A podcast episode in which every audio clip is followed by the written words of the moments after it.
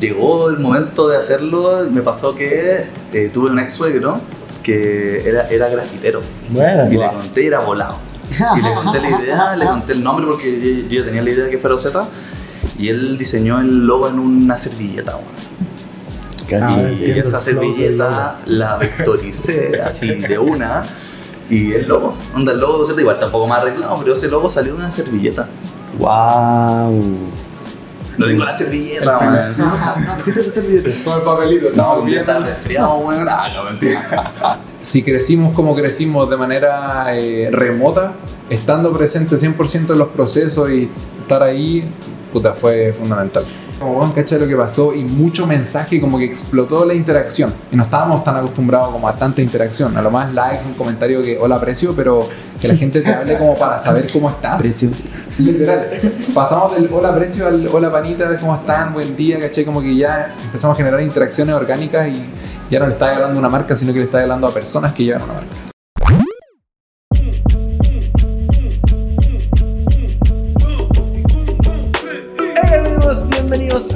Quinta temporada de Hablemos de Weed, un podcast muy 420 donde nos sentamos a contar las historias y responder las míticas preguntas en torno al mundo del cannabis.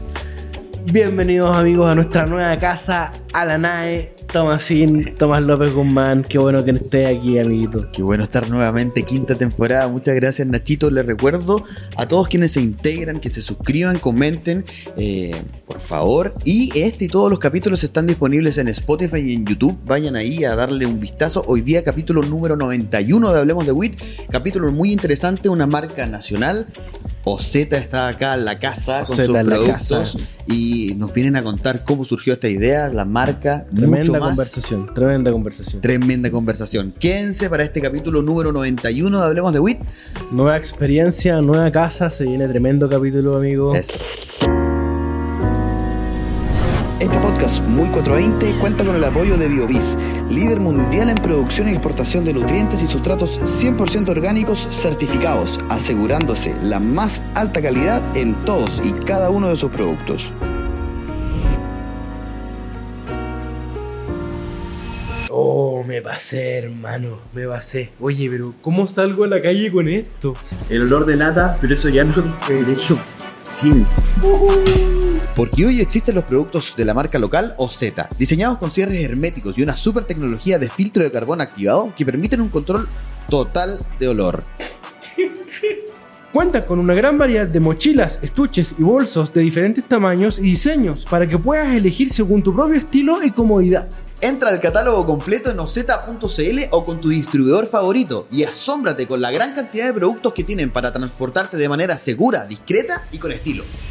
Tommy, si quisiera abrir mi grow shop, ¿dónde encuentro la mejor cantidad y calidad de productos para el cultivo? En la distribuidora más grande de Chile con el catálogo más completo, Orquitec. Pero eso no es todo. Además puedes encontrar una serie de parafernalia y artículos de tabaquería como pipas, bongs, vaporizadores, papelería y mucho más. Ingresa a ortitecchile.cl y revisa el extenso catálogo que tienen a tu disposición.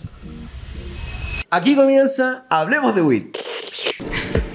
Oscar, Benjamín, bienvenidos a este inicio de temporada Hablemos de Weed, amigos. ¿Cómo va todo? ¿Cómo los ha tratado la vida? Bien, contentos. Emocionados, felices de estar aquí en este nuevo estudio. Está muy bonito, chicos. Felicidades. Muchas gracias, muchas gracias. Nosotros también estamos muy contentos de recibirlo acá en Nueva Casa eh, y es un honor para nosotros tenerlo el primer invitado, primeros invitados de esta quinta temporada Hablemos de WIT. Eh, un honor y un gusto, chiquillos. Bueno, Gracias. muchas gracias. Oseta en la casa. ¿Qué pasa? ¿Les gustó acá o no? ¿Les gustó? Está bueno. Tremendo, tremendo espacio. Tenemos- Oye, eh, empezamos a romper el hielo, ¿no? Tenemos, tenemos un testing rico hoy día gracias a nuestros amigos de Secret File, que además sabemos que muy cercano también Sí. a la familia Z. Eso, teníamos panitas cosita. colaboradores. Eso. Estábamos probando hoy día parte de la última colección Tropical Family Runs por Fratty Pebbles OG, que justo Increíble. Fratty Pebbles es mi, mi favorita de los cabros, así que un placer hoy día Muy poder rico. contar con este bareto que ya tenemos listo para probar y unas florcitas que vamos a ir sacando después en, en el camino. Así que empezamos, hoy día vamos a hablar de emprendimiento, de cannabis, sobre Eso. todo cannabis en la era digital, cómo sobrevivimos en la era digital Ay, del ay, cannabis. Así que nos lanzamos. Yo Nos lanzamos. voy a tener el honor de prender esta maravilla y empezamos, amigo. Súper. Eso, eso. ¿Y con qué parte empezamos, Nacho? No sé, porque usted es el experto. Ah, yo sí, lo que pasa es que eh, queremos hablar de cannabis en la era digital porque hay un cambio de paradigma, hay un cambio de paradigma y sentimos de alguna manera que Oseta ha, inten- ha interpretado esto eh, de muy buena manera. Hay nuevos públicos, hay nuevos canales de difusión y vamos a partir de lo general. ¿Cómo, cómo mm, bueno, tenemos que partir un poquito antes en todo, en todo caso. yo ya me sé la historia de Oseta y la encuentro espectacular, pero necesitamos saberlo un poquito. ¿Cómo parte, cómo nace Oseta? OZ es un proyecto personal que partió el 2016, mientras yo estaba estudiando ingeniería industrial. Primer año de ingeniería se me ocurrió una solución a un problema personal que tuve, que era un poco un tema de discriminación, porque tenía dread muy largo, como hasta la mitad de la espalda. Y yo me iba en el metro Lusach y siempre estaba pasado a mota. Y de- esas miradas como que uno de repente ni siquiera son para ti, pero tú crees que son para ti. Eres tú. Era, era yo. Esa mirada, no se equivocaban. y se me ocurrió, saqué dos modelos, me conseguí un proveedor en China, empecé a traer 50 unidades de cada uno y empecé a comercializarlo. Eh, y de repente empecé a aplicar todos mis trabajos de la U en esto, hice mi tesis de OZ, hice un plan de negocios. Y, y- y te autorizaron, así como. Me lo rechazaron la primera vez, Mira. porque era un enfoque más recreativo. Pero mi profe guía, eh, Conde, profe Conde, saludos, eh, me dijo, démosle una vuelta medicinal, léete hartos papers, metámonos aquí en el lado medicinal y después nos damos, en el plan de negocio nos metemos más en el enfoque recreativo. Ya. Y salió bien, salió bien. Lo bueno también es que yo tenía el negocio ya más armado, entonces tenía datos, tenía un catálogo, tenía harto que proyectar ahí. Entonces, espérame, voy a ponerme en la nota. Y por otra parte, dentro del nacimiento de la marca tenía ahí todo el contexto digital. Ya la era digital ya estaba en un boom, ya habían marcas comunicándose en redes sociales, eh, ya estaba YouTube, ya Claro. estaba todo eso súper fuerte. Entonces, obviamente tuviste que empezar ahí también para dar a conocer el producto de la marca, el servicio que entregabas. Claro, Oye, pero- o sea, pero- partió directamente con venta en Instagram al principio. Pero, pero antes de la, de la venta, creo que la, la era digital ya se nota quizás en el puro hecho de cómo llegaste quizás a tu proveedor en China. ¿Cómo, ¿Cómo fue ese proceso inicial que de repente creo que la mayoría se ve como con la traba de no conocer mucho de esos temas? ¿cachai? Yo encontré mis proveedores por Alibaba. Hasta muy tarde buscando, encontrando, hablando. Bueno, en China hay diferencia horaria de 11 o 12 horas dependiendo del horario que estén. Entonces fue una búsqueda bien exhaustiva. Eh, me he cambiado proveedores también a lo largo de la historia. Pero sí, le- el tema digital y tener la facilidad de tener un chat en vivo y poder, no sé, también a- a- a- como ajustarse a las reglas que existen en Alibaba, ¿cachai? Como tener un seguro de comprador y eso, como estar más tranquilo al momento de comprar, creo que es fundamental. Porque al final un chino igual te podría cagar. Igual tú veniste de la época de nosotros de comprar en internet. Claro. Tú ya, ya- ya era una práctica que hacía. Claro, Era, era usuario de esta. ¿Qué año, ¿Qué año fue esto? 2016. 2016, yo me acuerdo, esto ya es más adelante en la historia porque Z ya está instalado, pero me acuerdo tiene que haber sido 2019 porque estábamos empezando con el podcast, que me empezaba a llegar el comentario como, no, weón, sí, el OZ la hizo porque encontró el proveedor, weón. encontró el proveedor que hacía esto y la verdad Por eso yo encuentro que es muy relevante la, la- el factor proveedor y todo Claro. ese proceso antes incluso de diseñar una marca. Claro, el, de todo. el muestreo del producto. Pero también yo creo que lo importante es la marca. Estoy de Vamos- acuerdo. vamos a ir más para allá después, Estoy- pero- Estoy de acuerdo, claro, pero de repente, antes de que- incluso de que tengáis la marca, igual asegu- aseguráis la base, aseguráis Claro. la base, ¿cachai? O sea, Y desde, y desde muy principios como cultivando una relación comercial que igual no debe ser fácil entre la cultura china, la cultura chilena, esta, no sé lo que decías tú, que existe el miedo de que te puedan cagar, que no sabéis si te va a mandar el producto o no, entonces es un trabajo a largo tiempo y Sí, y, lo bueno. y la relación comercial con el proveedor y después tal vez en mi caso entrar a un rubro que yo no conocía a nadie. Yo, era- yo fumaba marihuana, cultivaba en mi casa, pero No, no era No amigo del cannabis. nada, Sí. nada, nada, nada, nada. y como laboralmente, Claro. ¿cuál era tu especialidad en ese momento? ¿Qué era lo que manejabais de todo lo que teníais que hacer? Yo estaba, yo hacía todo. Estaba No, estudiando vaya. y hacía todo, desde el Instagram, eh, CM, eh, empaquetar los, los pedidos. Y, y todo eso de CM y el proceso de crear la marca era con conocimientos de eso o tuviste que sobre la marcha ir No. aprendiendo? llegó el momento de hacerlo, me pasó que eh, tuve un ex suegro que era, era grafitero. Bueno, Y le conté y era volado. Y le conté la idea, le conté el nombre porque yo, yo tenía la idea de que fuera Z. Y él diseñó el logo en una servilleta, weón. Ah, y esa servilleta la vectoricé así de una. Y el logo, onda, el logo de Z igual está un poco más arreglado, pero ese logo salió de una servilleta. ¡Wow! No tengo la servilleta, weón. No, no existe esa servilleta. Con el papelito, No, viendo. estaba resfriado, weón. Ah, no, mentira. Pero no tengo la servilleta, weón. Esa servilleta vale plata. Sí, weón. Vale plata. Sí. Pero bueno, marcar tiene valor económico, o sea, valor sentimental ya. De todas más, maneras. más que económico, claro. Qué buena historia. No sé si habéis contado lo de la servilleta, el logo. Sí, Creo que eso lo había contado el Simón en Volán. Qué chido. Él lo, él lo comentó en un Sí. capítulo. Yo nunca lo he escuchado, weón. Está buenísimo, weón. Y ahí salió. Qué Y buena. empecé a poner el logo a los bolsos, a comercializar. También yo creo que algo muy importante es que empecé a traspasar como la garantía que me entregaba mi proveedor a mis clientes también. Entonces hay que entender que un producto en- de producción en serie o en masa hay garantía. Entonces como la ética de, la- de las empresas de, bueno, se te echa a perder dentro de la, de la garantía. Nosotros estamos actualmente dentro de las leyes del consumidor, que son seis meses. Y puede pasar. Y mientras podamos hacerle fácil ese trámite, esa postventa al cliente, yo creo que es fundamental. Clave. Oye, y, y en ese minuto que tú empezaste ya, eh, salió el proyecto, te fue bien, todo, empezaste a, a vender más con el proveedor, ¿ya estabais decidido que aquí voy? ¿O, o estaba ya No, aventurado? igual estaba con miedo. Ya. Tal vez más por consejos de mis padres, Ujú. como Acérquese un poquito, mira. en, en el tema de agarrar, no sé, pues, ser ingeniero y agarrar experiencia en otra empresa. Pero ahí mi profe guía me decía, no, weón, tú tenés que dedicarte a esto al 100%. Onda, imagínate si es que estás invirtiendo, no sé, X horas al día en estudiar y sacar tu carrera, imagínate podías invertir esas mismas horas en tu empresa. Onda, tu empresa va a crecer sí o sí. Y le hice caso y me quedé ahí. Fui zángano un tiempo en la casa de mis papás también, aprovechando de capitalizar el negocio con autorización de mi papá. Mi papá llegó un día y me dijo, weón, quédate un poco, invierte en la empresa y después vuela solo. weón". Así que también el apoyo de mis padres fue fundamental para el crecimiento de la empresa. Y después llegó Buen Benja. Eso Buen te ojo iba a tuvieron ahí. Sí. Eso quiere decir, sé que eh, llega Benja en un momento, se van, se van de Santiago, Sí. se aventuran. Eh, cuéntenme un poquito de eso. Fue ¿Cómo, lo- cómo- cómo llegaste tú? Fue locura eso. Eh, yo llegué por otra persona que estaba en OZ que me, me cuenta que necesitaban un fotógrafo. Yo había recién salido de la universidad de, como publicista. Mejor. Eh, había tenido una práctica profesional en una agencia muy pequeña donde tenía que hacer piezas gráficas básicamente, más que el rol de publicista. Y me entero que OZ necesitaba un fotógrafo justo en tiempos de pandemia, eh, 2020. Y nada, me comuniqué, tuvimos una reunión con Oscar, me cuenta de que me iba a mandar algunos productos a la casa, yo le tenía que sacar fotos, eh, los chicos me entregan un brief y yo lo respondo.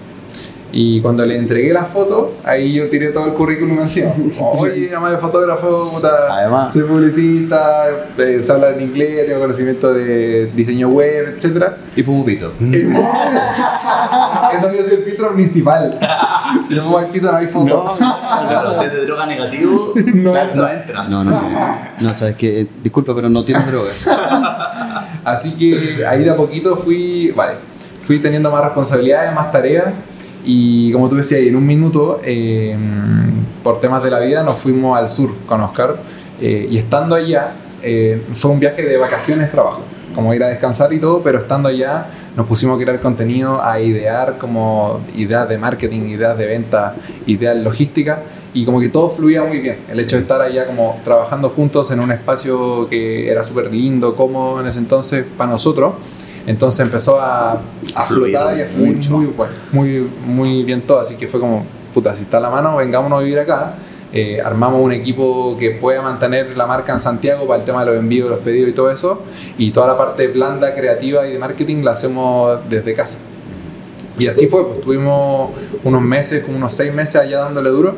Eh, luego, por temas logísticos y cosas así, eh, Oscar vuelve a Santiago, yo me quedé allá como trabajando desde la casa, pero ya ahí la marca iba full, full Sí. para arriba. De hecho, yo volví un poco por lo mismo, por ya la necesidad de estar más presente acá, de estar con el equipo juntos. Yo ya cumplí un año ya como de calendario corrido estando trabajando aquí en la oficina y se nota la diferencia. O sea, si crecimos como crecimos de manera eh, remota, estando presente 100% en los procesos y estar ahí, puta, fue fundamental. Porque ustedes tienen, eh, nosotros hemos podido conocer eh, las dependencias de OZ y tienen todo ahí. Todo. Y, y de alguna manera se nota que pasan las cosas ahí. Claro. que conversan, de la- que es como, no, pero mira esta cosa, no, reclamó tal gente. Exacto. Al final, OZ, el equipo de envío, el equipo logístico, eh, la agencia creativa, todo está dentro del mismo equipo. Entonces esa conexión también yo creo que agiliza mucho los procesos eh, y hace que las cosas funcionen bien y, y más rápidas. Al final igual estamos en una era que es todo para ayer y estando separados igual hay ciertos procesos que se entorpecen, entonces estando esa cercanía es bacán. De hecho cuando estábamos en el sur, la, la oficina por decirlo era una cabaña de una habitación donde eran dos computadores, un refri, un fondo negro, un telón Una y- cafetera. y un iPhone. y eso era todo, todo Z. Y ahora nada, con hacer un audiovisual y todo. Respondían, Deja comunicarnos, ¿te comunicaste con el equipo de Segundo. Yo les, comp- yo les compré en esa época, y parecían el tremendo tipo. Éramos cuatro personas, y más la gente externa y todo. Y volviendo a la pregunta del principio, que eh, como la integración de más personas al equipo también fue clave para el crecimiento de la marca. Nosotros dimos con un como al, al clavo cuando empezamos a humanizar la marca. A mostrarle a la gente que efectivamente había un equipo humano detrás y no eran solo bolsitos bonitos donde no sale el olor. Claro. Tengo, Y- tengo- una pregunta, se me están adelantando. Bueno, entonces voy a dejar más detalle más adelante.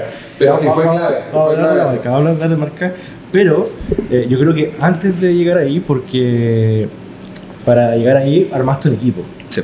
¿Cómo es el desafío de armar un equipo? Me encuentro un desafío brutalmente difícil, pero al mismo tiempo hermoso. Sí, O sea, eh, Y, y- y sin ser falta de respeto, eh, armar un equipo cuando uno es aún pendejo. Claro. ¿Cachai? Que tenéis que como que tomar decisiones de un casi igual. Claro.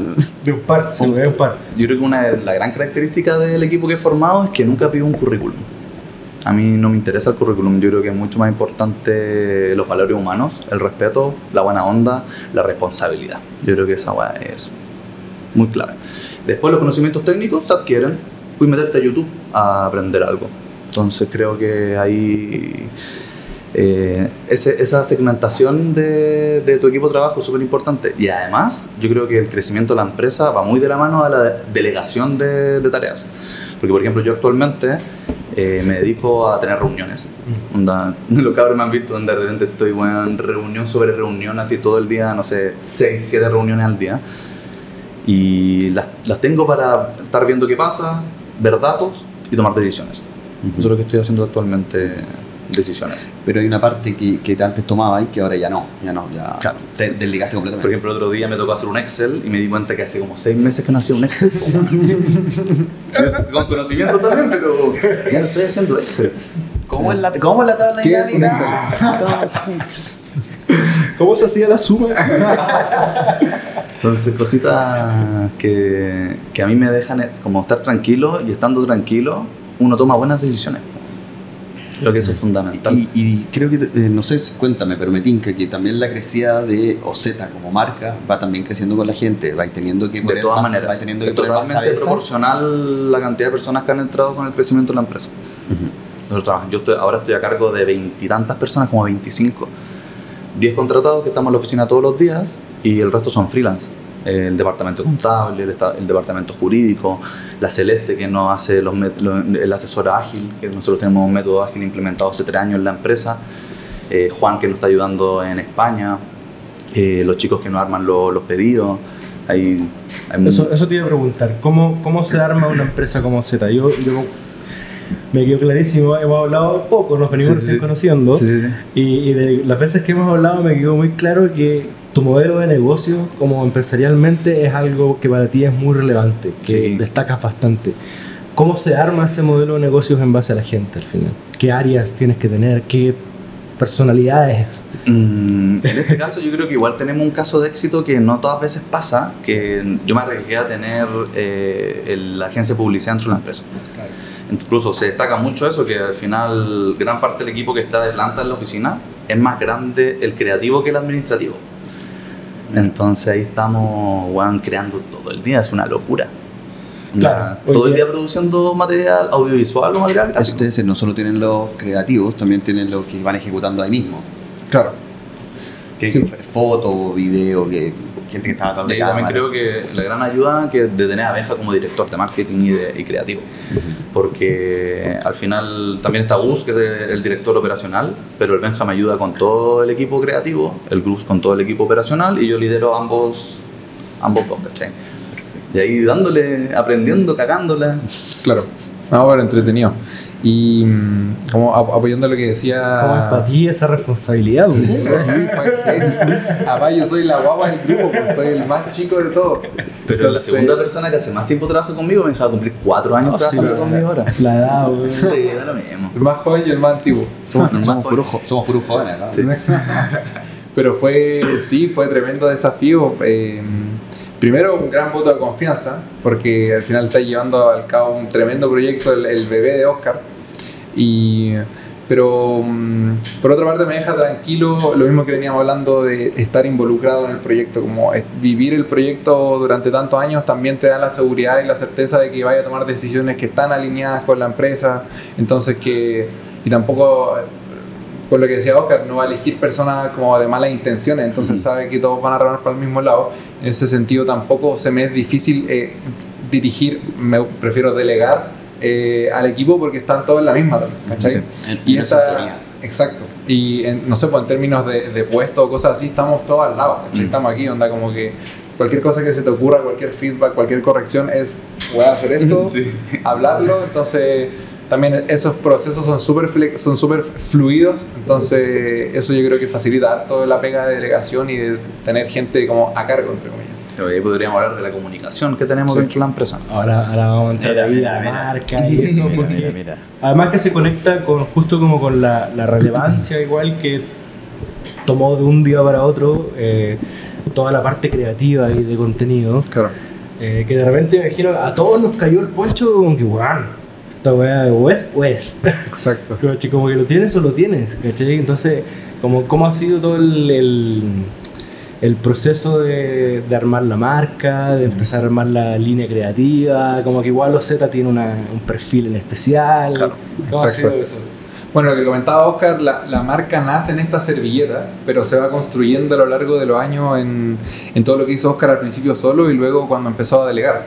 Eh, así como en, hitos importantes o, o cosas que podría destacar dentro de la construcción y lo que te adelantaba antes fue la humanización. Porque en esta era digital, eh, si tu marca no vive en Internet, básicamente no está. O sea, eh, más de la mitad de las transacciones y compras en Chile se hacen en online. Entonces había que estar ahí. Y mm, nos dimos cuenta de un punto de- dentro del, del enorme mundo del marketing digital que es el marketing de contenidos. Al final, más que venderte el estuche como tal, yo te vendo lo bacán que es ser parte de la comunidad OZ, ¿cachai? Lo bacán que es poder tener un estuche, más que el estuche en sí. Y por otra parte, vimos también lo potente que era la humanización. Y eso te lo puedo explicar así, básicamente con un ejemplo que me acuerdo hasta el día de hoy cómo fue. Que yo ya estábamos en el sur viviendo y todo, y necesitábamos unas fotos para un producto X.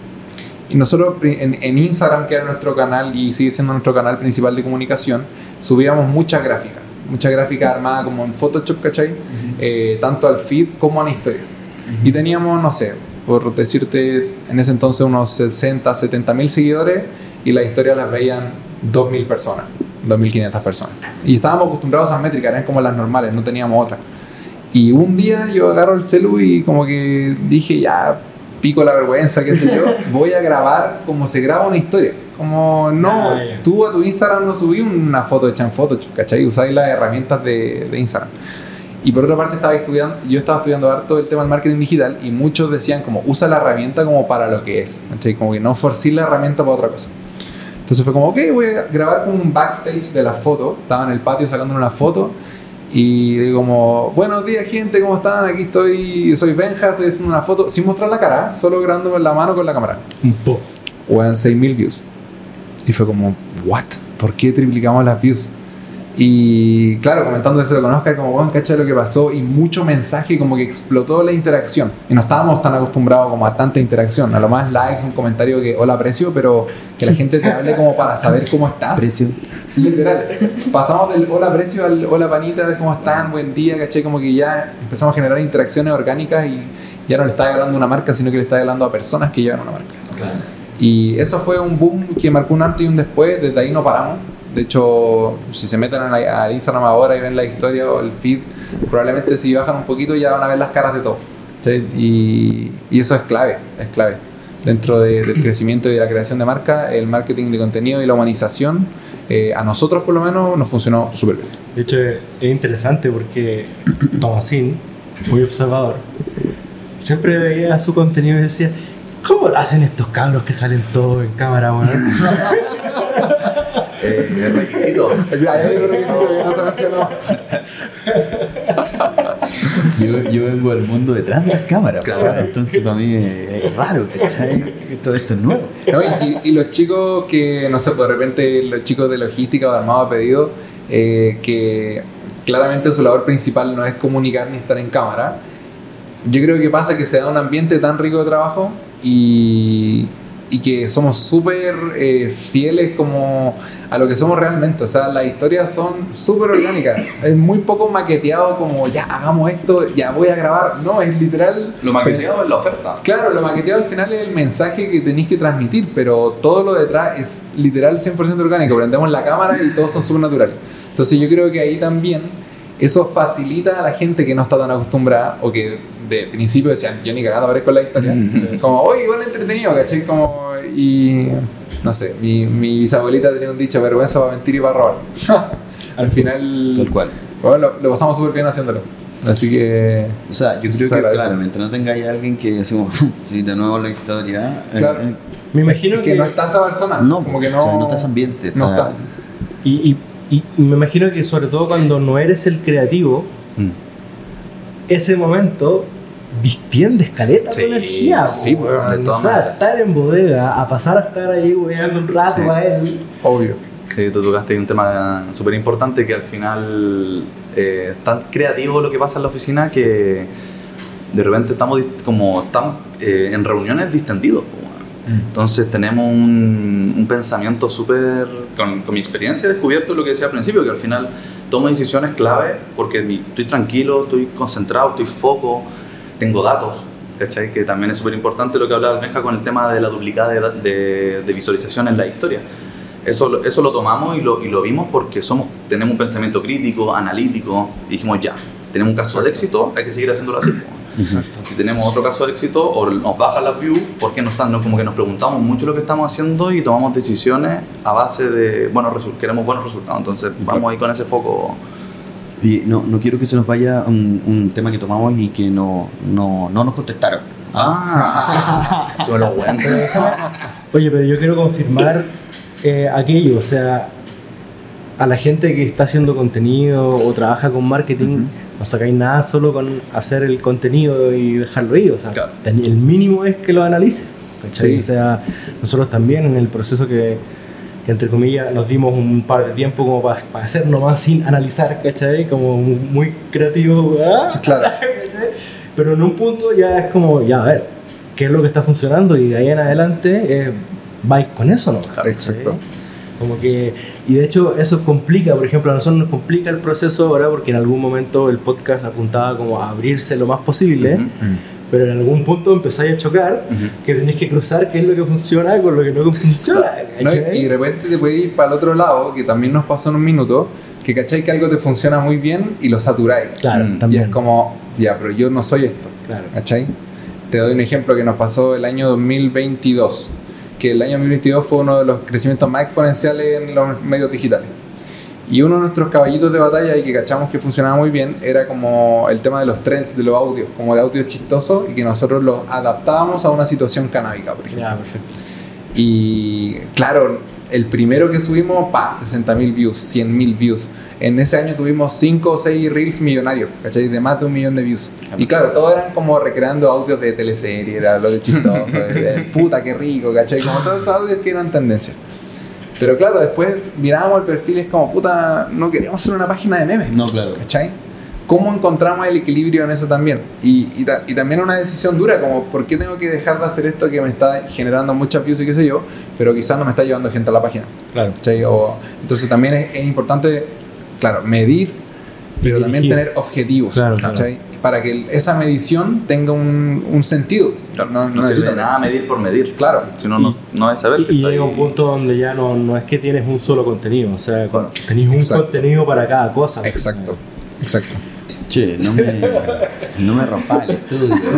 No me rompa el estudio, viste que lo pinteas. Lo hubiese visto. Como que está como en una tienda detrás de una vitrina y se echa para atrás con una silla y bota el monitor, el computador, se rompe la weá. Lo malo. Ojalá que no, este no sea el caso. Yo ayer estaba acomodando las luces, pum. Menos mal, no sé qué, pero, pero todo bien. ¿Cómo estuvo la pintada? Volvemos. Oye, ¿cómo? Sí, ¿Cachai? bien. Hasta lo que pinté. ¿eh? ¿Cómo está el estudio? ¿Cómo el Yo estudio? pinté. Ah. Esto, esto, esto es por nosotros. Hecho a mano. Hecho a mano. Homemade.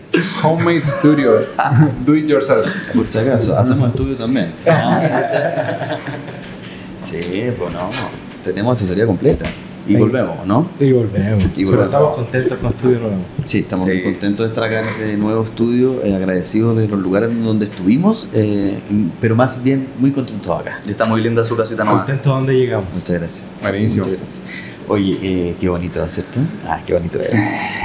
Na- Nacho le pega, le pega. Ya. Dijimos tirar las flores, perdón. Se llegó a desmayar. Se desmayó de las flores que le llegaron. ¿En qué habíamos quedado, amigo todos? Estábamos hablando, eh, yo me quedé con una duda de la construcción de la marca, porque eh, estábamos hablando de Ozeta y Ozeta tiene una personalidad muy característica. Eh, podríamos definirlo ahora quizás como una persona, pero para quien está construyendo su marca, ¿cómo tomaste esta decisión en un principio de, de construir, estábamos hablando en backstage, justo sobre eso? Pero ¿cómo comenzaste a tener esta idea de Ozeta, esta, esta persona, cómo le ideaste esta personalidad? Yo creo que Oseta al principio igual era muy Oscar. Ajá. Porque yo al principio aparecía yo en la cámara, no sé, de repente pasaba X cosas dentro del cálculo de que llega una carga y todo, y nosotros hacíamos preventa, cosas de ansiosos.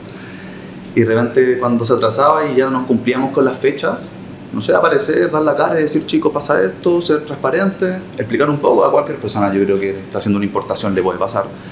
Y entregando soluciones. Este es el problema, estas son las soluciones. Yo creo que la vida igual se comporta un poco así. Ujú. Como no, no, no es más de lo que tal vez uno de repente le pasa a, dia- a- a diario, que es, to- es la toma de decisiones y buscar eh, soluciones a los problemas. ¿Y en qué momento deja- em- em- empezáis a entender que Ozeta tiene que ser un poco menos Oscar y un poco más eh, O Z. Ozeta, claro? eh, Yo creo que cuando empecé a trabajar con más gente pasó eso, de forma natural. Como yo, yo decidiendo irme a otros procesos de la empresa, procesos que de repente ni siquiera existían, que tu- en ese momento tuve el tiempo para meterme a ese proceso y empezar a crear ese proceso. Eh, y los chicos empezaron a, a llevar ese lado. Yo Y creo con que- mi confianza también, así entregando entregando un poco tu el guagua. apego, el apego del proceso, Sí. porque eso también es brígido. Soltar. Sí, pues soltando un poco la Soltar. guagua. Sí. Y como conversando un poco lo que hablábamos en backstage, eh, estaba la figura de Aníbal, Aníbal High Trip, un saludo para Aníbal, que el, el colaborador que lleva más tiempo trabajando con OZ. Y él se encargó de crear la identidad visual de la marca. Eh, bueno, él es diseñador gráfico y tiene su, su empresa de diseño canámico. Entonces, muy curtido con lo que hacía. Y creó una, una identidad visual más única, que se separa obviamente de lo suyo, para OZ. Eh, y en lo personal, cuando yo llegué a trabajar, esa era mi base. Como esto es lo que, esto es lo que muestra OZ, esto es lo que comunica. Entonces, siempre fue, luego de eso, como todo era con feedback, todo era comunicado, entonces tam- tampoco nada salió de la guata. Todo se revisaba entre los tres, entonces ahí ya dejó de ser un poco Oscar, empezó a ser nosotros tres. Y por allá por el 2021, eh, ya cuando ya teníamos el equipo creativo más grande, entró Sofi como audiovisual, estaba Frana también como diseñadora y como CM. Entonces creamos una estrategia de contenidos que le daría una identidad un poco más marcada a la marca, a OZ. Y esta estrategia de contenido tenía como objetivo principal eh, instaurarse como el panita fumeta dentro de la categoría y dentro de la comunidad fumeta. Que OZ sea un panita. Porque al final Oscar era un panita, yo era un panita, Sofi, Frana, Aníbal eran un panita. ¿Por qué un panita? ¿Por qué un panita? Bueno, nació ese concepto porque ya nosotros ya lo usábamos comunicacionalmente.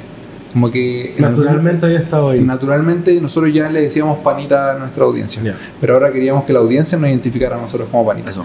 ¿Y por qué? Porque panita es, es más allá de un amigo como... Claro que uno tiene de repente muchos amigos conocidos, pero un panita es el weón que te va a apañar en todos los momentos, ¿cachai? El panita es el que se va a sacar uno cuando estáis seco o el que te va a dar un chocolate si te da la pálida, Es ¿cachai? mucho más cercano el Es panita. mucho más cercano, po, ¿cachai? Que al panita tú le dices te quiero, ¿cachai? No te da vergüenza.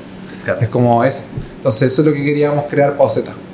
Y luego de ese año que le dimos duro al panita, al panita, y volviendo por ejemplo al tema anterior de esto de hacer reels trends, como chistosos tendencias, también te, te funcionaba como un panita. ¿cachai? Como no una marca cuadrada que te comunica con gráficas de Photoshop. ¿cachai? Eh, Son chicos que están usando un audio chistoso y me están comentando que además tienen una marca. Y te sientes Sí. identificado, aparte, que es lo principal, ¿no? Es lo principal. El Al final- trend, lo principal es que te sientas identificado. Exacto, y al final, como te contaba, pues, nosotros le decíamos panita a nuestra comunidad y a nuestros clientes. Entonces, al final era como mostrarles que nosotros también éramos parte de ellos.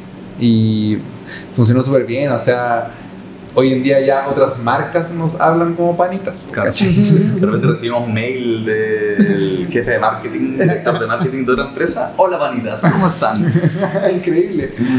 Qué buena, qué buena. Y de hecho en ese entonces la bajada de la marca era eh, Tupana Fumeta. Sí, me acuerdo, me acuerdo. Era tu pa- o creo- tu pana me hice, fumeta. me hice cliente, creo. Sí, Sí, esa era como la bajada. Y ahora, bueno, eso obviamente con trabajo de año y cosas así se va cambiando y, y adaptando en base a las necesidades de los objetivos que vamos teniendo, tanto comerciales como comunicacionales, ¿cachai? Claro. Pero sí, eh, el pana fumeta fue como clave en la creación de marca. Noto que en, en- en algún momento, si bien no. Este lado de crear la marca va igual que crear el producto al final, ¿no? Son Sí, igual una- de, importante. Es una carrera de hartas pistas. po. Porque hay una parte que es desarrollo de producto, otra parte que es lo comercial, eh, Financiamiento. financiamiento. ¿Cómo, lo, ¿Cómo llevamos eso a nivel equipo? Por ejemplo, nosotros tenemos reuniones todas las semanas.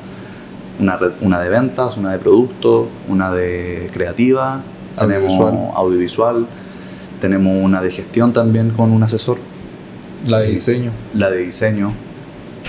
Entonces tenemos ahí por lo menos una hora, hora y media, de repente dos.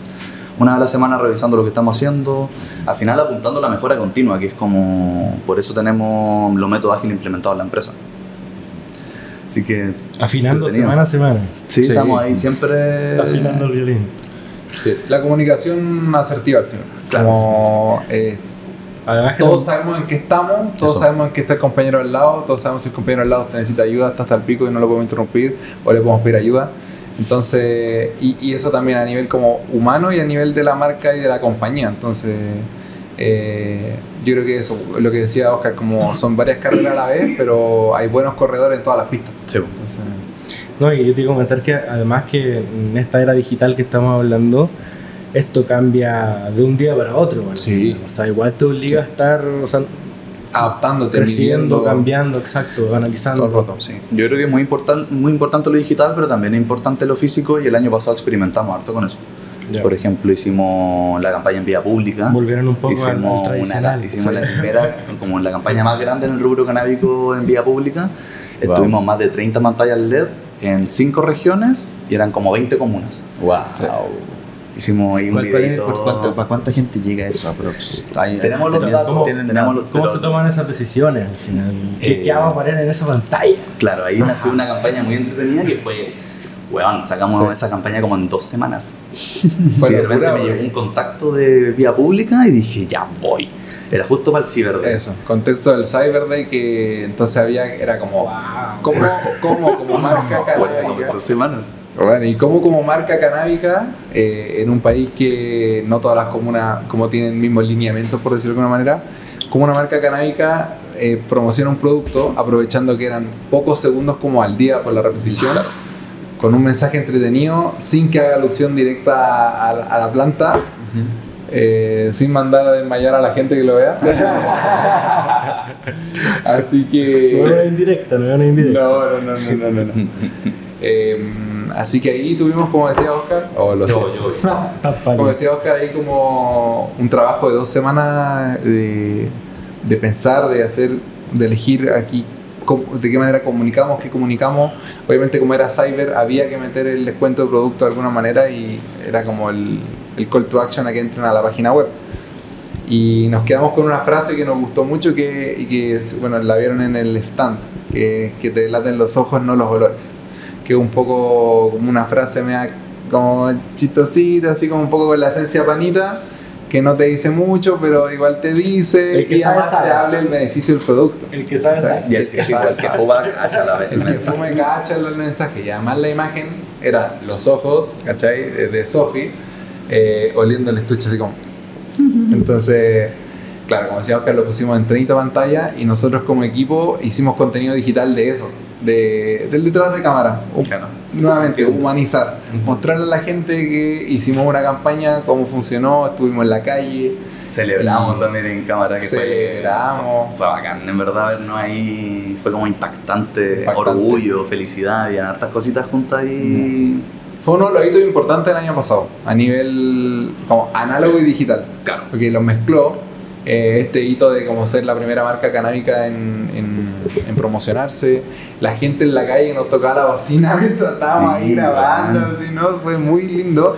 Y además después ese contenido fue puro amor. Así, toda la gente tirándonos la bendy, nada de hate, todas las marcas, de las personalidades de la comunidad canábica, gente que no, gente que ni siquiera nos conocía, así como... Sí, pero todos panitas que nos preguntaban dónde estaban las pantallas y se sacaban fotos. Sí, se bueno. grababan en las pantallas y como, buena cabrón. En la semana siguiente, y, y me acuerdo que yo veía mensajes que nos llegaba como videos de un panita, no sé, fumándose un caño en Rancagua, así, mirando el cartel. También. No, increíble. Ponte un poquito más acá. Vale. verte más. Eso, para que te veas más bonito ahí. Usted manda, amigo. Así que eso, pues, así con la campaña en vía pública, fue icónico. Oye, y igual fue un, un desafío, me imagino, para el equipo. O sea, dos semanas sacar una campaña No, así. y dos semanas con el cyber entre medio. O sea, estaban todas las tareas ya de cyber, que es una temporada bien loca en la, Claro, la oficina.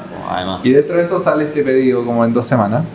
Pero nada, pasteleros tus pasteles. Trabajamos bien, bajo presión también, no es la idea obviamente. Pero ahí están nuevamente los métodos ágiles. Sí. Eh, teniendo una organización buena detrás, buenas herramientas que te ayudan a tener tus cosas ordenadas, Claro, no, no debería haber problemas. claro. ¿cachai?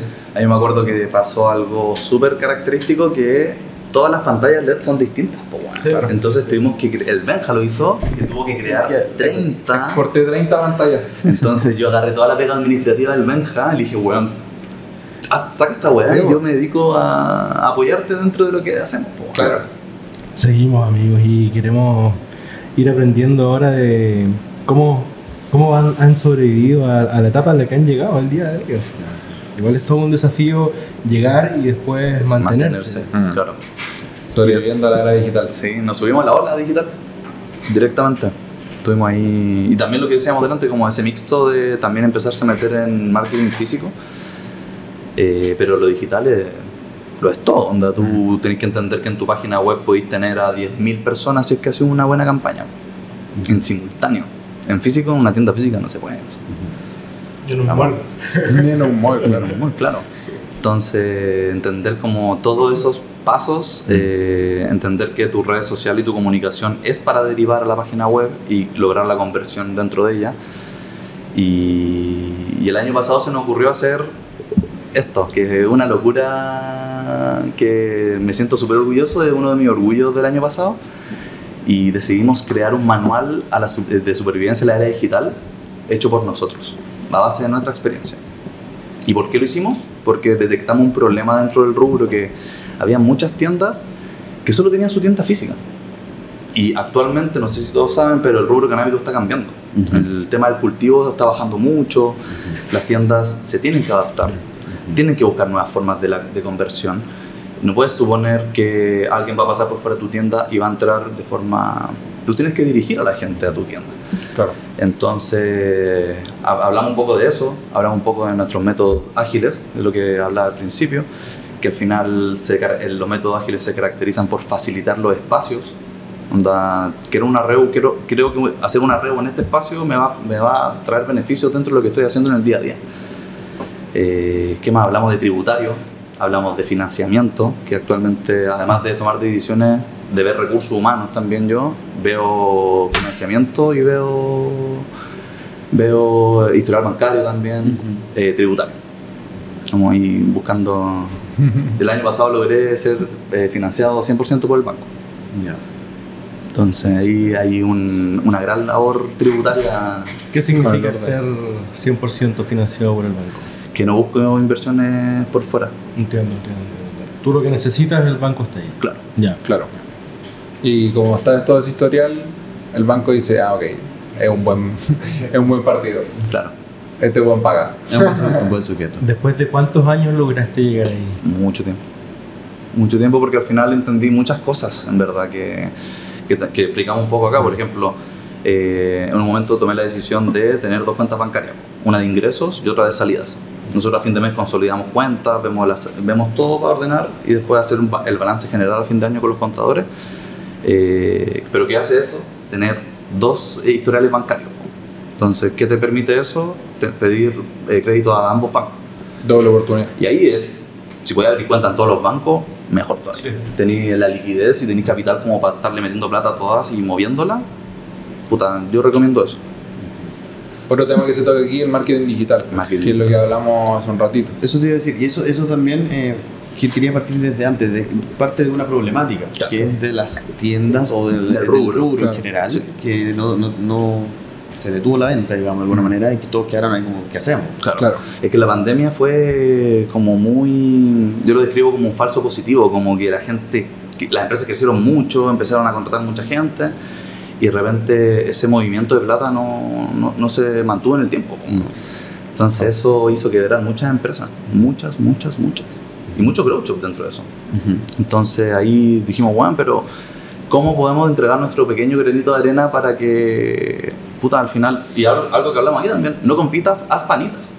Claro. Como el- el- el- la información es para todo. Y el futuro es colaborativo también. Entonces, Para allá vamos. ¿no? Vamos, vamos para allá, Sí. sí, vamos a hablar ahora de lo colaborativo, pero en esto de marketing digital, hay, hay, ¿ustedes vieron también como un déficit de, de acciones en el, en marketing digital de- de- en general del rubro? Como acá hay consejos para... Sí, sí, sí, y también, bueno, acá pueden ver todo lo que es como servicio al cliente, fidelización, eh, armar una estrategia de marketing, lo que hablamos de tener los objetivos claros, la importancia de medir, todo eso se toca aquí. Y también para la gente que logra tener el poder de esto, eh, también está la invitación a hacernos preguntas, ¿cachai? Como nosotros como Z somos tu panita y eso se mantiene en todas las líneas, no solo, también, no solo para los clientes que compran un estuche, sino también para, la- para las tiendas que venden nuestros productos. Claro. Entonces por eso también hacemos esto y, y no sé, y lo conversamos con ellos en la, en la Expo Week también, Ujú. como loco, si quieren hablar en detalle algunos de estos temas, organizamos una reu, lo Sí. conversamos, nosotros felices eh, de poder ayudar, soportear. claro. El manual fue. El estreno del manual fue en la Expo Week. Claro. Invitamos a las tiendas, hicimos, nos invitaron al B2B de la Expo, lo presentamos a grandes rasgos. Igual no, no, no necesita nada de grandes rasgos, pero lo hicimos cortita y las preguntas las, las dejamos para que fueran al stand a hacernos las preguntas. Claro, Y que, para que tuvieran su manual físico también. exacto. Entonces la gente del rubro se acercó y ese era el regalo de. Yo creo que el regalo con más valor que teníamos para Sí, las tiendas increíble. y gente del rubro. Este y el cenicero. Y el cenicero. Oye, y recordarle a las tiendas y a los panitas que si no pudieron ir a la Expo o no tienen en poder, eh, en su poder este manual, lo pueden solicitar a nosotros eh, de formato digital. Y si alguna vez se logra alguna rutita ahí con Dani, saludos para Dani, eh, les va a llegar el, el manual físico. Eso. Porque este manual eh, y el tema que, perdón, el tema que queríamos hablar eh, dice claramente no compitas, haz- panitas. Y en ese sentido, eh, Rosetta siempre ha tenido un espíritu muy colaborativo Mm. y, y- podemos hablar de varias colaboraciones que me gustaría que tocaran, cómo han nacido, cómo, cómo lo ven ustedes. eh, también una colaboración con Hablemos de WIT, Eso. integrándose como sponsor oficial. Aguante. Eh, Hablemos de WIT, eh, OZ, así que estamos muy agradecidos de esta colaboración. Eh, Aguante. pero hay varias, ¿cierto? Claro. ¿Cómo, cómo ha Hay, nacido hay esto? otra, hay otra por aquí. Esa, eso. también vamos a contar eso. ¿Cómo- ¿Cómo han nacido? ¿Cuál fue la primera? Has- Uh, la primera colaboración, no recuerdo, pero sí, como hablando de cómo nació, yo creo que es un poco casi que por obligación por este, esta era digital donde conviven tantas marcas y tantos rostros y tantas personalidades juntas que hay demasiado, entonces hay Mm. demasiado que ver, hay demasiado que consumir y yo creo como que aleteando para poder subir y bajar al, de al lado no te va a hacer resaltar, ¿cachai? Pero si te unís con alguien quizás vaya a ganar más espacio en esa torta imaginaria, ¿cachai? Y sí hacerte como notar. Entonces, y por otra parte yo veo en las colaboraciones también la oportunidad de aprender, de aprender de otras marcas, de otras personas, de otros rubros. De hecho, es uno de los objetivos importantes de OZ del 2024, eh, hacer colaboraciones, hacer más colaboraciones. Em, yo creo que es necesario, es necesario colaborar y al final estamos todos en la misma. ¿cachai? Queremos que la comunidad crezca, Sí. queremos que, ¿Y que todo el, tire para arriba. cómo es el recibimiento de las marcas cuando, cuando le, le has dicho así como, no, esto es una, una colaboración, no estoy Claro. no te estoy diciendo que te voy a no, no sé, no sé, como es difícil en un mercado tan competitivo. Claro, pero al final yo creo que eso de no compitas panitas como que siempre ha estado en nosotros, entonces cuando lo descubrimos y lo instauramos, ya, llevamos, ya, ya llevamos tiempo trabajando. Entonces yo considero que Ozeta tiene una muy buena relación con el rubro, tenemos muchos panitas del rubro. Por ejemplo, Felipe, de Secret File. Y Felipe lo encuentro un crack, onda ser líder y hacer semilla. A ese nivel. No, increíble. Bueno, eh, de hecho, eh, en específico esta mm, Tropical Family la lanzaron de estreno en nuestra campaña de septiembre. Que todos los bolsitos iban con semillitas de regalo de, de la Tropical Family. y el Felipe tomó la decisión de hacer el estreno de su marca con nosotros. Claro. Antes de él hacer su propia campaña. Cáchate. Sí. Eh, un regalo gigante. güey. Una Eh, colaboración es de una verdad, oportunidad para Sí. hacer contenido bacán. Eh, no- eh, lo que decía el Benja, que al final nosotros aprendemos, pero nosotros también sintetizamos esa información y se la entregamos a la gente. Claro. Que siempre intent- intentamos hacer contenido así informativo. Mira, no me acuerdo de la primera colaboración, Se pero vueltas. sí te podría contar la última que está pasando ahora. Ah, mira, mira, mira. Nos juntamos con las chicas y chicos de Happy Jane. Wow, mira. Una, una locurita ahí. Mira de quién te burlas. Sí. Mira de Nosotros- quién te burlas. Nosotros hace cuatro años eh, hacemos una campaña que también hemos recibido muchas felicitaciones que se Otro micrófono llama por si falta. Me parece justo necesario. Hace cuatro años hacemos San Calentín, que se tomó la decisión del 1 de febrero al 14 de febrero de subir juguetes sexuales, juguetes para adultos a, Sí. a la página web. Y fuimos los primeros en el rubro en hacerlo y sabes que ha salido súper, súper, súper bien. Y este año, Y, y, perdón, eso también va en la decisión de también salirse un poquito del. Claro. Estrategia de marketing. Ya. Al final, esa decisión de San Calentín fue una estrategia de marketing de decir, ok, en febrero pasa esto.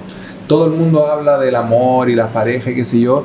Nosotros quisimos hacer algo como para el San Calentín, ¿cachai? Como darle esa vuelta más juguetona. claro, Y claro, la- el primer San Calentín fue como que habilitamos algunos juguetes eh, en la página web.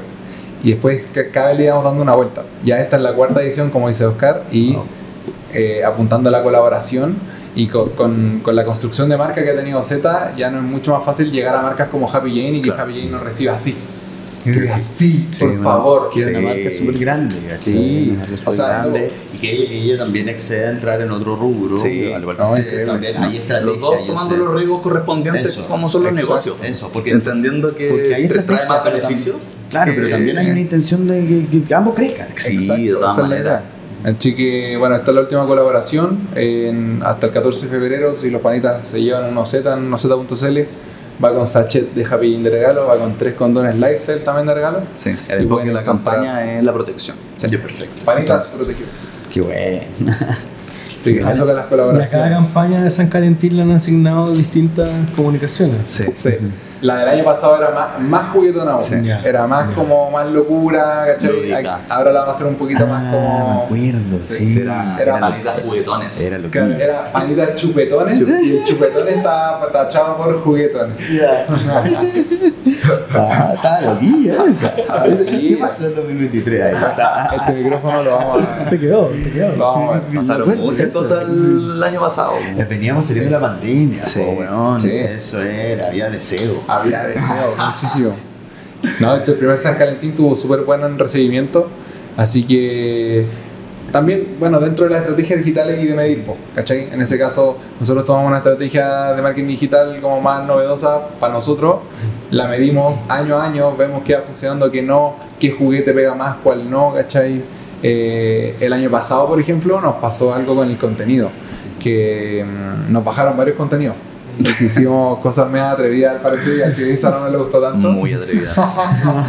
Nos bajaron los posts que, que hicimos con un chico ilustrador que hacían alusión como una atadura.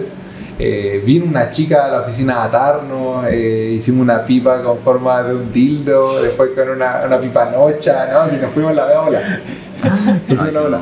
Llegamos a un reel, de hecho nos pasó que uno de esos reels se hizo millonario en un día y lo bajaron. Wow. Entonces la página estaba así muy encendida, todo como hablando Sí, de bueno, o sea, vamos, era un masturbador masculino hecho pipa, weón. Que no Era una- por. Era una colaboración. Era una con colaboración. pipas caseras. Ah, Era el chico pipas caseras que hace pipa todo. No, bueno, aprovechemos que tenemos estos juguetes y hagamos los pipas. Obvio. sale mal, sale bien.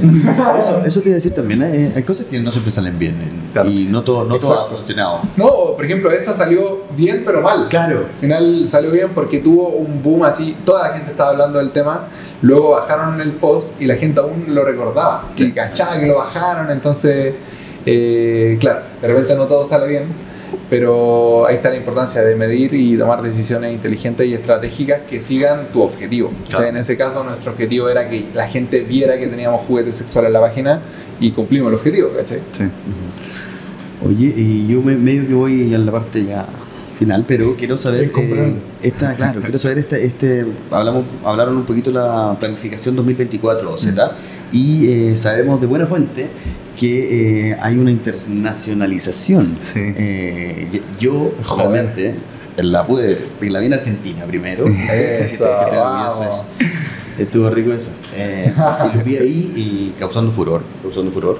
Y sé que van para otros lados también. Sí. Cuéntenos, por favor. Bueno, el año pasado pudimos concretar hartos negocios nuevos eh, apuntando a la exportación de la marca y logramos primero con Argentina, que participamos en nuestra primera expo canábica fuera y nuestro distribuidor Fiamma nos pasó una parte de su stand para poder vender al público.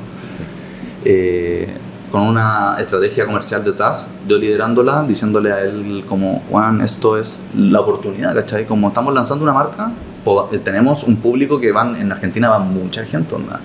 Tú que fuiste, era el triple de acá, es gigante. Brutal. Entonces le dije, el boca a boca aquí es lo más importante. Logremos que las personas tengan los productos en sus manos, después cerramos el canal minorista directo contigo y vendamos a las tiendas cómo funciona la distribución. Vendimos un montón, vendimos más de la mitad del, del stock. Sí. Después, eh, con el viaje que tuvimos con Benja en marzo del año pasado, a Spanavis, a Ujú. España, Barcelona, eh, después a mediados de año logré cerrar un negocio con Hortitec España. Y en enero, a finales de diciembre, enero de este año, Panitas logramos- también. Panitas. eh, logramos lanzar la campaña. Estamos en pleno lanzamiento de la marca ya en España. Entonces, Ah, está bueno. Está bueno. Increíble. Llegamos a Costa Rica también. En la mano de CTD Love. que- que como que le da, le da a uno orgullo. Sí, qué bacán, es bacán. Y yo destaco sobre todo el tema de Argentina, que eh, Argentina a nivel de como comunidad es la- el segundo país que más consume nuestro contenido. Y cuando estábamos allá subiendo contenido de Argentina y todo, eh, ya habían personas que nos hablaban de allá. Así como que bueno, que están acá, chicos, van a tener los productos, qué sé yo. Y después estando en el stand con el onda OZ y los productos ahí, llegaba gente así como, no lo puedo creer. Así como que ya nos Nos conocían. Llegó una chica de una tienda, saludos para ella. eh, tiene una tienda en, no me acuerdo qué ciudad de Argentina, no era en Buenos Aires. No, no lo Es de Córdoba, puede ser. Y ella nos hablaba, ponte hace tres años al Instagram, ¿cuándo que tiene? ¿Cuándo que tiene? Ella tenía una tienda, un grow. Y te juro que llegó corriendo de brazos abiertos y nos abrazó así como, lo esperé tanto, tanto. Y nosotros como, ¿quién eres? y claro, y ahí nos contó toda la historia y fue increíble. Y se llevó todo el staff de producto así, abasteció su tienda, no, fue increíble. Fue bacán. Entonces, sí, fue súper lindo como ver que la marca ya está como a un nivel de que ya lo están pidiendo. Ah, Wow. Qué bueno. Es bacán cuando te das cuenta que cómo, cómo se conoce lo que has creado, ¿no? O- No, man, una felicidad, pero gigante, orgullo, mucho orgullo Sí. de que estamos haciendo las cosas bien. Eso me deja súper tranquilo. Además se juntan dos cosas buenas, que un producto buenísimo de calidad y contenido bueno también. Entonces ya hay difícil fallar. que es fundamental, o sea, si el producto no es bueno, puede ser genial tu contenido, pero sí, no, te van a perder igual. Oye, me Claro. por preguntarles rápido, les quiero saber un poquito, tengo curiosidad de ustedes también. Pare- paremos de trabajar. Poquito. Vamos, vamos, ra- vamos Vamos a rapidito. Vamos pero Tanto tecnicismo, publicista. ¿a qué edad descubren la planta? Aquí ya descubre la planta Sí. a los 17. o más. ¿En qué contexto? ¿En qué contexto? Con compañeros de curso que consumían cannabis de antes. Eh, yo la probé en la gira, estudio. Una coña. Pero. De esa buena. No, buena. Pero es como de esas bolas que te pega casi que alucinógeno, uno así como tus primeras bolas. Pura risas, pura risa, pura risa. Ahí la descubrí, pero empecé a fumar más de grande. Como, lo, como que ahí la, la probaba más, ¿cachai? Eh, ya pero los 19, 20 ya era como más consumidor, más habitual, como... Oscar, ¿a qué edad descubriste la A los planta? 15 años. Ah, jale. Ya, te gustaba poquito. Sí.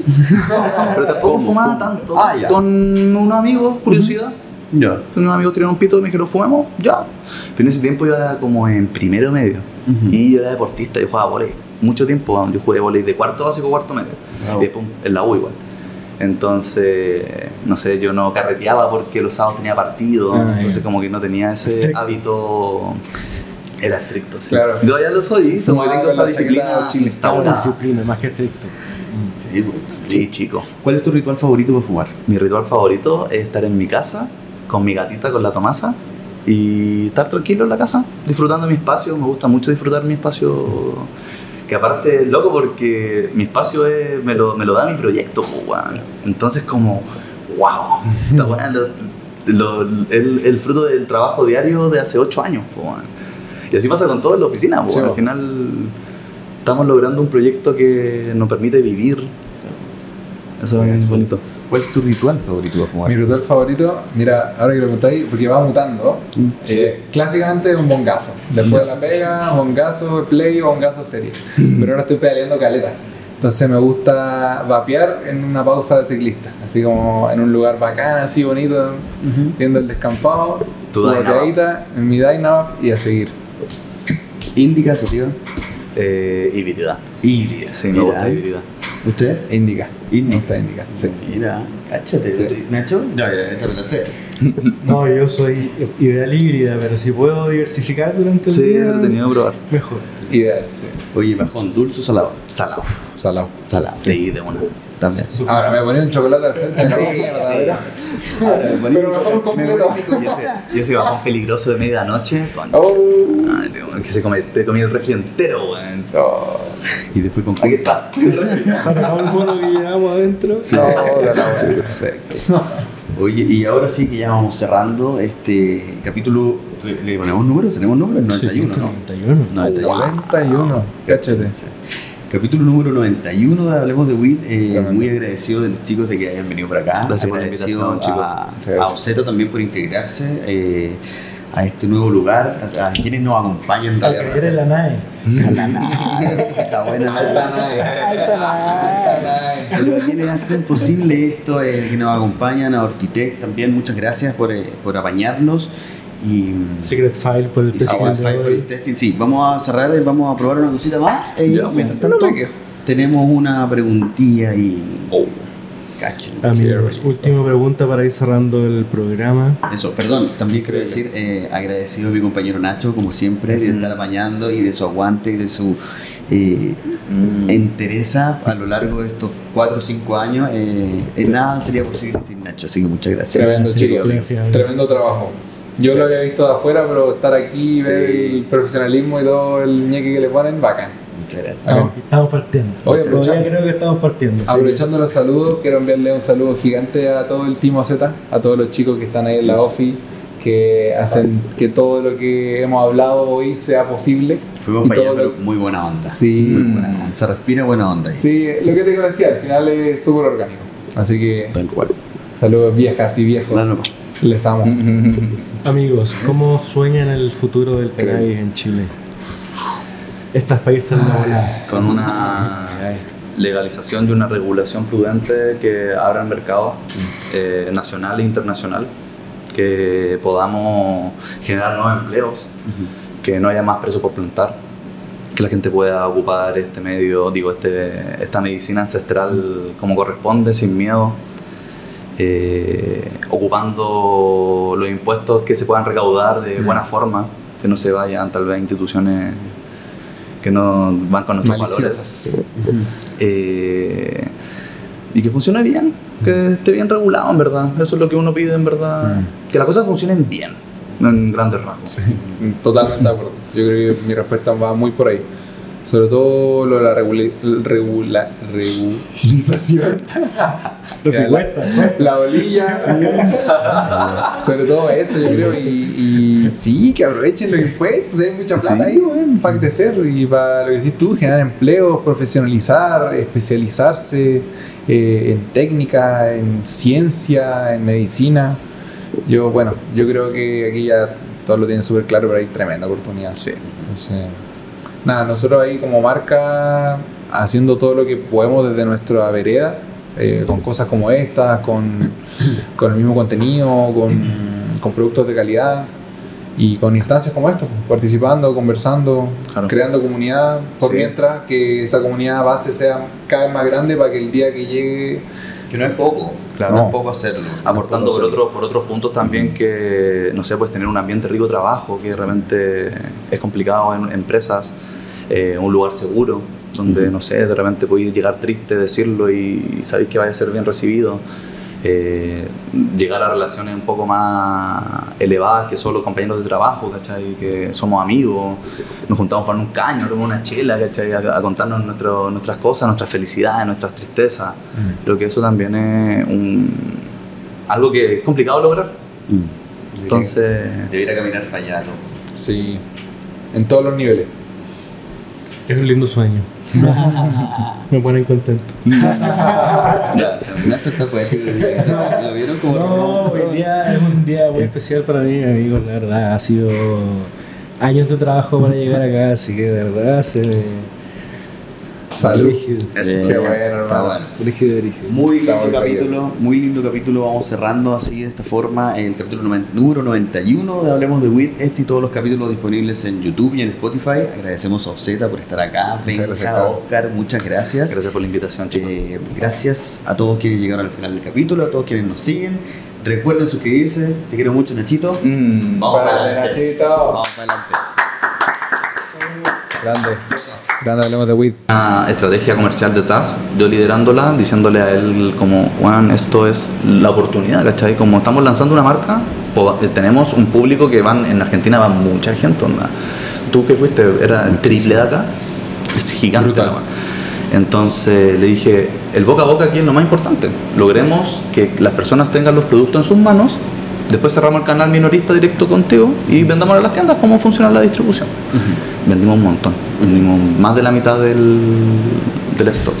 Sí. Después, eh, con el viaje que tuvimos con Benja en marzo del año pasado, Spanavis, a España, Barcelona, eh, después a mediados de año logré cerrar un negocio con Hortitec España.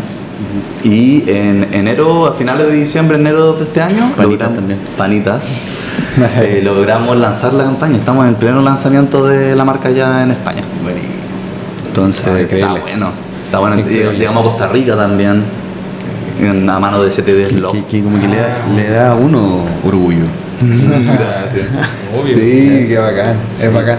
Y yo destaco sobre todo el tema de Argentina, que eh, Argentina a nivel de como comunidad es la- el segundo país que más consume nuestro contenido. Y cuando estábamos allá subiendo contenido de Argentina y todo, eh, ya habían personas que nos hablaban de allá. Así como que bueno, que están acá, chicos, van a tener los productos, qué sé yo. Y después estando en el stand con el onda OZ y los productos ahí, llegaba gente así como, no lo puedo creer. Así como que ya nos Nos conocían. conocían, ¿no? Llegó una chica de una tienda, saludos para ella, eh, tiene una tienda en, no me acuerdo qué ciudad de Argentina, no era en Buenos Aires. No, no de puedo hacer. Córdoba puede ser. Córdoba, y ella nos hablaba, ponte hace tres años al Instagram, ¿cuándo tal que tiene? ¿Cuándo tal que tiene? Ella tenía una tienda, un grow. Y te juro que llegó corriendo de brazos abiertos y nos abrazó así como, lo esperé tanto, tanto. Y nosotros como, ¿quién eres? y claro, y ahí nos contó toda la historia y fue increíble. Y se llevó todo el stock de productos así, abasteció su tienda, no, fue increíble. Fue bacán. Entonces, sí, fue súper lindo como ver que la marca ya está como a un nivel de que ya lo están pidiendo. Ya. Wow. Qué bueno. Es bacán cuando te das cuenta que cómo, cómo se conoce lo que has creado, ¿no? Como- No, en- una felicidad, pero gigante, orgullo, mucho orgullo Sí. de que estamos haciendo las cosas bien. Eso me deja súper tranquilo. Además se juntan dos cosas buenas, que un producto buenísimo de calidad y contenido bueno también. Entonces ya hay difícil fallar. Que es fundamental, o sea, si el producto no es bueno, puede ser genial tu contenido, pero sí, no, te van a perder igual. Mm. Oye, me Claro. dio en- por preguntarles rápido, les quiero saber un poquito, tengo curiosidad de ustedes también. Pare- paremos de trabajar un rato. Vamos, vamos, vamos rapidito. Vamos rapidito, pero Tanto tecnicismo, publicistas. ¿a qué edad descubren la planta? ¿A qué edad descubre la planta? Sí. A los 17. o más. ¿En qué contexto? ¿En qué contexto? Con compañeros de curso que consumían cannabis de antes. Eh, yo la probé en la gira estudio. Una coña. Pero. De esa buena. No, buena. Pero es como de esas bolas que te pega casi que alucinógeno. Uno así como tus primeras bolas. Pura risas. Pura risa, pura risa. Ahí la descubrí, pero empecé a fumar más de grande. Como, lo- como que ahí la, la probaba más, ¿cachai? Eh, ya pero los 19, 20 ya era como más consumidor, más habitual, como... Oscar, ¿a qué edad descubriste la A los planta? 15 años. Ah, jale. Ya, te gustaba poquito. Sí. Pero tampoco ¿Cómo? fumaba ¿Cómo? tanto. Ah, ya. Con unos amigos, curiosidad. Ya. Unos amigos tenían un pito y me dijeron, fumemos, ya. Pero en ese tiempo yo era como en primero medio. Ujú. Y yo era deportista, yo jugaba volei. Mucho tiempo, yo jugué volei de cuarto básico, cuarto medio. Bravo. Y después en la U igual. Entonces, no sé, yo no carreteaba porque los sábados tenía partido. Ah, entonces ya. como que no tenía ese Estricto. hábito... Era estricto, sí. Claro. Y Todavía lo soy, como que tengo esa disciplina instaurada. disciplina más que estricto. Sí, pues. Sí, chico. ¿Cuál es tu ritual favorito para fumar? Mi ritual favorito es estar en mi casa con mi gatita, con la Tomasa y estar tranquilo en la casa, disfrutando mi espacio. Me gusta mucho disfrutar mi espacio. Que aparte es loco porque mi espacio es, me, lo, me lo da mi proyecto, po, weón. Entonces, como, wow, esta lo- el, el fruto del trabajo diario de hace ocho años, weón. Y así pasa con todo en la oficina, Sí, al final estamos logrando un proyecto que nos permite vivir. Eso es bonito. ¿Cuál es tu ritual favorito para fumar? Mi ritual favorito, mira, ahora que lo preguntáis, porque va mutando, eh, clásicamente un bongazo. Después de la pega, bongazo play o bongazo serie. Pero ahora estoy pedaleando caleta. Entonces me gusta vapear en una pausa de ciclista, así como en un lugar bacán, así bonito, viendo el descampado, su en mi Dynavap y a seguir. Indica, sativa. Eh, híbrida. Híbrida. Sí, me gusta híbrida. ¿Usted? Indica. Indica. Me gusta Indica, sí. Mira, cáchate. Sí. ¿Nacho? No, ya, esta me la sé. No, yo soy ideal híbrida, pero si puedo diversificar durante el Sí, día, entretenido de probar. mejor. Ideal, sí. Oye, bajón, dulce o salado. Salado. Salado. Salado. Sí, de una. También. Ahora me ponía un chocolate al frente de la Sí, mierda, sí. ¿verdad? Ahora, me poní Pero mejor completo. Y ese, y ese bajón peligroso de medianoche. Oh. Ay, que se come, te comí el refri entero, weón. Oh. Y después con Aquí está. Todo el mono que llevamos adentro. No, la la Sí, perfecto. Oye, y ahora sí que ya vamos cerrando este capítulo. ¿Le, ponemos números? ¿Tenemos números? 91, Sí, ¿no? 91. 91. 91, cáchate. Sí. Capítulo número 91 de Hablemos de WIT. Eh, muy agradecido de los chicos de que hayan venido por acá. Gracias por la Agradecido invitación, chicos. A, Muchas a. Oceta también por integrarse eh, a este nuevo lugar. A, a quienes nos acompañan en realidad. en la nave. La nave. Está buena la nave. Alta. Pero quienes hacen posible esto, eh, que nos acompañan, a Ortitec también, muchas gracias por, eh, por apañarnos. Y, Secret File por el y testing Secret de File por el testing, sí. Vamos a cerrar, eh, vamos a probar una cosita más. eh, Ya, mientras tanto, tenemos una preguntilla y. Oh. Cáchense. Amigos, última pregunta para ir cerrando el programa. Eso, perdón, también quiero decir, eh, agradecido a mi compañero Nacho, como siempre, de estar apañando y de su aguante y de su eh, entereza a lo largo de estos 4 o 5 años. Eh, eh, nada sería posible sin Nacho, así que muchas gracias. Tremendo, chicos. gracias. Tremendo trabajo. Yo lo había visto de afuera, pero estar aquí y ver Sí. el profesionalismo y todo el ñeque que le ponen, bacán. Muchas gracias. Estamos, estamos partiendo. Oye, Todavía aprovechando- creo que estamos partiendo. sí. Aprovechando los saludos, quiero enviarle un saludo gigante a todo el Team Z, a todos los chicos que están ahí en la OFI, que hacen que todo lo que hemos hablado hoy sea posible. Fuimos Y para allá, lo- muy buena onda. Sí. Muy buena onda. Se respira buena onda ahí. Sí, lo que te decía, al final es súper orgánico. Así que Tal cual. saludos viejas y viejos. No, no, no. Les amo. Amigos, ¿cómo sueñan el futuro del cannabis en Chile? Estas países en la volada. Con una legalización y una regulación prudente que abra el mercado eh, nacional e internacional, que podamos generar nuevos empleos, que no haya más presos por plantar, que la gente pueda ocupar este medio, digo, este, esta medicina ancestral como corresponde, sin miedo. eh, ocupando los impuestos que se puedan recaudar de buena forma, que no se vayan tal vez a instituciones que no van con nuestros Maliciosas. valores. Eh, y que funcione bien, que esté bien regulado en verdad. Eso es lo que uno pide en verdad. Que las cosas funcionen bien, en grandes rasgos. Sí, totalmente de acuerdo. Yo creo que mi respuesta va muy por ahí. Sobre todo lo de la regula- regula- regularización. No se la, bolilla.